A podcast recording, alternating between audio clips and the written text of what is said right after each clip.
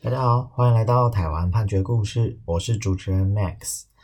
啊、上个礼拜是一一一一光棍节啊、哦，相信很多人都在网上买了很多的东西啊。我们今天要跟大家分享的呢，就是呃网络上诈骗的故事。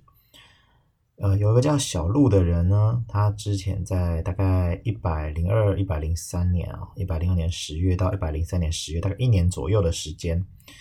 他在呃露天拍卖网站啊，他有注册，然后就是成为露天呃拍卖网站的商家。那但是呢，他其实并没有真的要卖东西啦。可是呢，他在这个网站上啊，他就说他要卖这个玩具模型商品。啊，而且这个不是一般的玩具模型商品啊，它是所谓的预售型，也就是说，呃，你你跟他下单啊，这买家呢跟小鹿下单，小鹿会帮你去跟上游进货，这个上游呢可能是直接是日本的厂商啊等等的。好，那因为这个东西可能是一个呃预先发售的，也就是说。是呃，在在这个出货之前啊，就是上游出货之前，买家其实不会去催货，因为他们也知道还没有到出货的时间啊。那可是呢，因为要马上的去付款取得这些货品，所以买家要先给付相当的数额啊，甚至有时候是要全额。所以这这类型的商品有这样子的特殊性。小鹿就用这样的方法，然后就是让很多的人呢，他们以为呃真的可以买到这个东西啊，然后就把钱汇给小鹿。可是后来因为有很多的买家，他就是没有收到这个商品，那没有收到商品，他们就会去联系买家嘛，呃联系卖家。那要联系小鹿没有结果，一联络不到啊，然后又陆续有发现说这个账号已经被停权等等的，然后就报警处理。警察呢就循线找到了呃小陆，然后就发现有这件事情。那进入了侦查中啊，这个小陆呢，他是一直都是否认啊，他是说，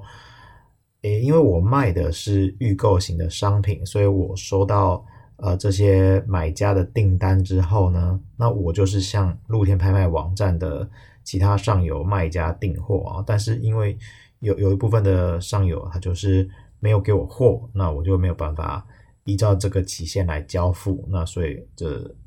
责任不在我这边啊。小陆意思大概是这样。那法院他的意思就是说呢，呃，确实哈，如果说你没有依照期限去交付商品给买家呢，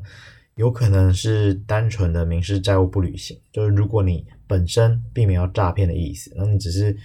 呃，上游出货困难啊，导致你连带的也没办法出货的话，那这个时候是不能够直接以没有出货这个事实就认定你有刑事上的犯罪，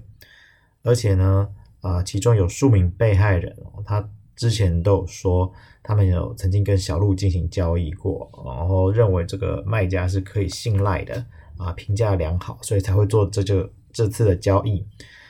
所以呢。法院就说：“你在认定啊，小鹿他在做这个有没有诈欺犯罪的时候，你要综合去审酌他的主观意思啊、客观经济生活状况，还有交易过程中处理这个订单的要素来综合做判断。那法院先说了他的标准是什么，然后再来呢，那就说，呃，小鹿你呢，你在这个警察。”询问你的时候，你是说，呃，有一部分买家购买的商品啊，它有延期发售啊，或是尚未发售，所以没有办法出货啊。而且呢，你的呃，他的账号是遭到停权，所以他没有办法查询买家的住址，而无法寄出商品。可是呢，在检察官问的时候，他就就说啊，因为我的电脑故障，我没办法查到里面的资料，所以没有办法出货。那到了审判中呢，就是到法院前面的时候啊，他就是说，啊、呃，电脑故障啊，此外啊、有一些上游卖家收到他的汇款之后，他没有出货给他，所以他也没有办法出货给买家。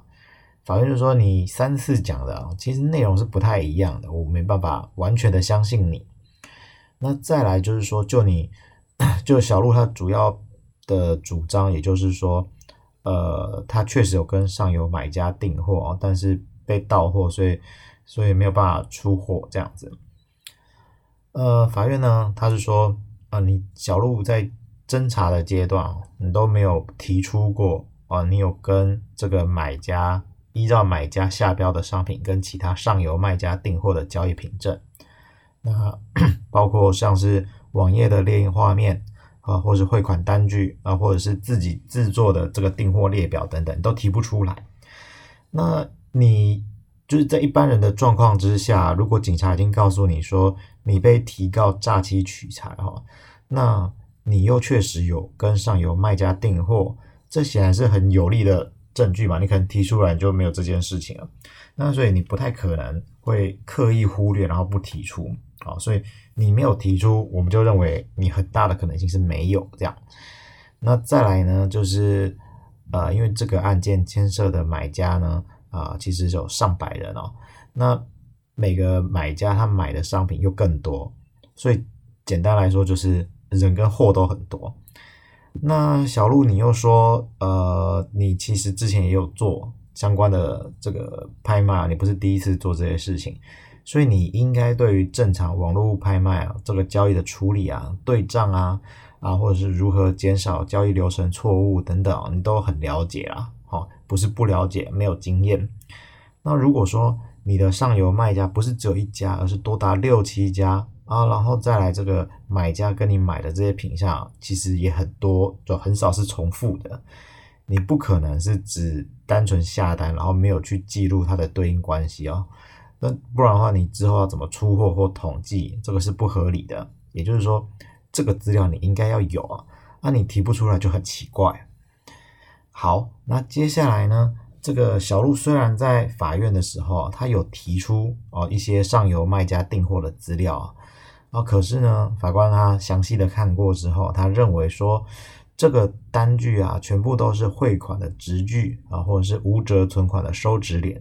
也就是说，你有汇款，可是你这个是汇给谁啊？买什么商品啊？要出货给谁？这些东西其实从这个单据是看不出来的，所以呢，法官就没有办法说，只从这个汇款资料啊，就认定你说。你确实是有跟特定的上游卖家来订货啊，因为你不是随便订货就可以，你今天要证明的是你是为了要出货给买家，所以你才跟上游卖家订货。那所以，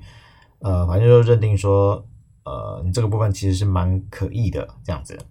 那接着呢，呃，因为。如果要认定小路构成犯罪的话，它并不是说你到最后才摆烂，而是你一开始就要有诈欺取财的犯意，才可以构成犯罪。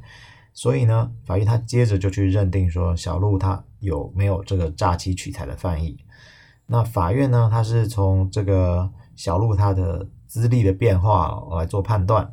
那他就是说，小路从一百零二年下旬开始，他其实就没有工作收入了。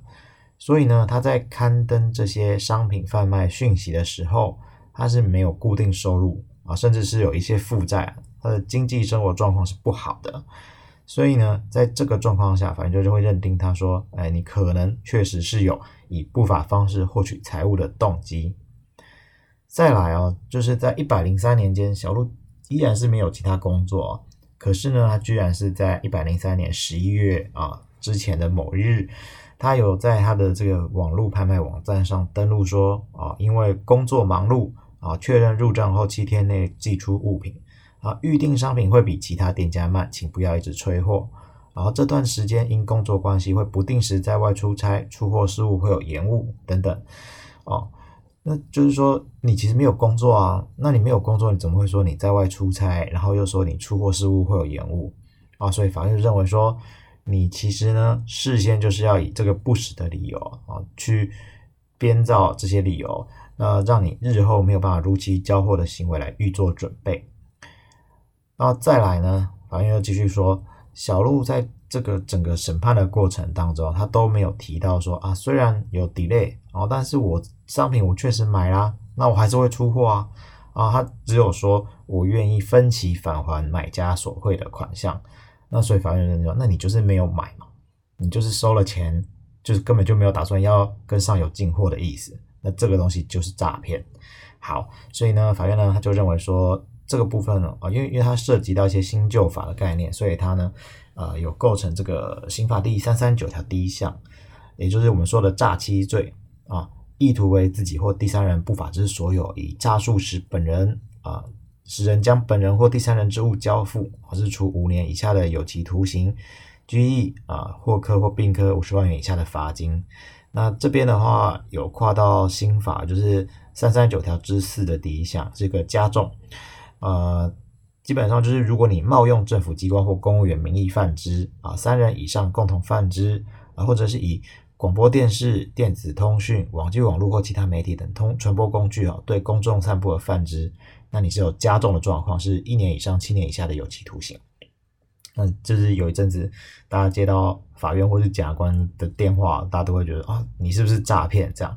啊，其实是那一阵子诈骗集团很猖獗，所以我们有这样子的加重处罚的规定。所以呢，呃，最后因为因为这个犯行的状况很多啦，所以法院呢，他就是就个别的这个被害人啊，就是小路去诈骗他啊，收的钱也不一样，就分别预知不同的罪。所以那个主文呢，他就是说。啊，小路呢，你犯附表一所示之罪啊，各处如该表主文栏所示之刑啊。